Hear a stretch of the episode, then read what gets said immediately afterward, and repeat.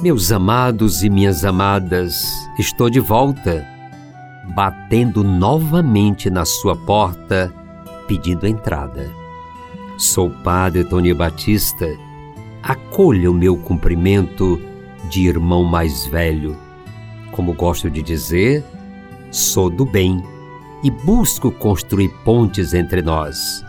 Ponte de diálogo, de escuta, de respeito e, sobretudo, pontes de amor. Seguimos a nossa conversa sobre os sete pecados capitais e hoje vamos tratar da gula. A gula é o pecado associado ao desejo de comer e beber de maneira exagerada, para além das necessidades. Esse é um pecado que tem a ver com a perda de controle em relação ao próprio corpo. O oposto da gula é a moderação. Quase todos os pecados estão relacionados à falta de moderação. No caso da gula, trata-se do consumo em excesso de comida e bebida, ao qual se atribui males físicos e espirituais, já que a gula pode levar a outros pecados, como a preguiça. O pecado da gula é uma manifestação da busca da felicidade em coisas materiais. Sabemos que a comida está diretamente ligada ao prazer. Por isso, muitas pessoas descontam suas tristezas na comida, porque é um modo de aliviar a pressão dos sentimentos. Gula não é fome. Precisamos saber a diferença entre fome e gula. Isso é necessário para distinguir quando nosso corpo realmente está com fome, para dar não apenas a comida, mas para satisfazê-lo dentro do normal.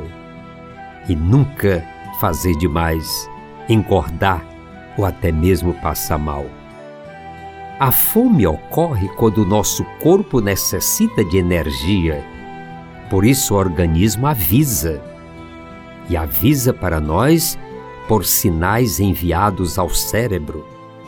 Quando nos fartamos, cessa a fome. A gula, contudo, é um processo bem diferente.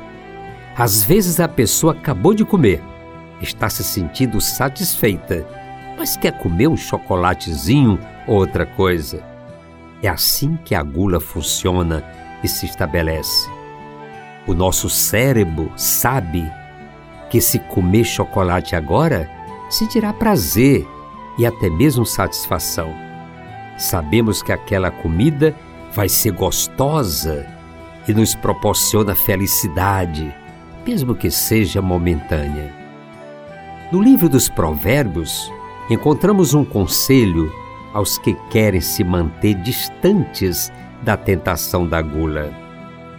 Não ande com os que se encharcam de vinho, nem com os que se empanturram de carne, pois os bêbados e os glutões se empobrecerão e a sonolência os vestirá de trapos. Encontramos essa citação no livro dos Provérbios, capítulo 23, versículo de 20 a 21. Se não somos capazes de controlar nossos hábitos em relação à comida, isso é uma indicação de que provavelmente também somos incapazes de controlar outros hábitos, tais como os da mente, cobiça, avareza, raiva, e somos incapazes de não fazer parte de fofocas e conflitos. Então devemos deixar nossos apetites nos controlar, mas devemos ter o controle sobre os nossos apetites. a habilidade de dizer não a qualquer coisa em excesso, é o autocontrole. É um dos frutos do Espírito que pertence a todos os cristãos. Para os glutões, o prazer de comer passa a ser um fim em si mesmo. Escrevendo aos Filipenses, São Paulo se refere àquele cujo Deus é o ventre, isto é, o alimento. Se a Igreja nos aponta a gula como um vício capital, é porque ela gera outros males, preguiça, comodismo, paixões, doenças. Podemos comer e beber com moderação e gosto, mas não podemos fazer da comida apenas um prazer pelo prazer. Isso desvirtua a própria alimentação. Senhor meu Deus, Pai Todo-Poderoso, entra em tua presença neste momento para colocar minha vida em tuas mãos. Senhor, sei que o Senhor me deu espírito de domínio próprio, ou seja, com a tua ajuda eu posso dominar minha carne e as minhas vontades e por isso entro em oração neste momento, para pedir que o Senhor venha a me ajudar a dominar o meu apetite. Senhor, eu estou sofrendo de gula, que é a vontade desenfreada de comer além do necessário. Isto está me causando grandes males, além de ser pecado e não ser do teu agrado esse tipo de atitude. Vem me ajudar, Senhor. Tira de mim a gula, a vontade de comer além do que eu preciso, a falta de domínio sobre o meu corpo e os meus desejos. Tira tudo que me atrapalha e me faz comer exageradamente. Que saia da minha vida o pecado da gula, que saia da minha vida a falta de determinação para vencer esse pecado que sai agora em nome de Jesus.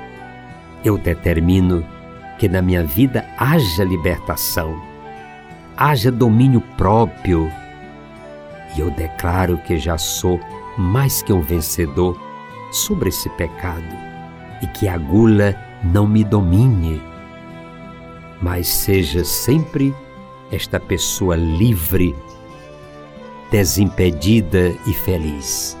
Eu sou gratidão a todos vocês.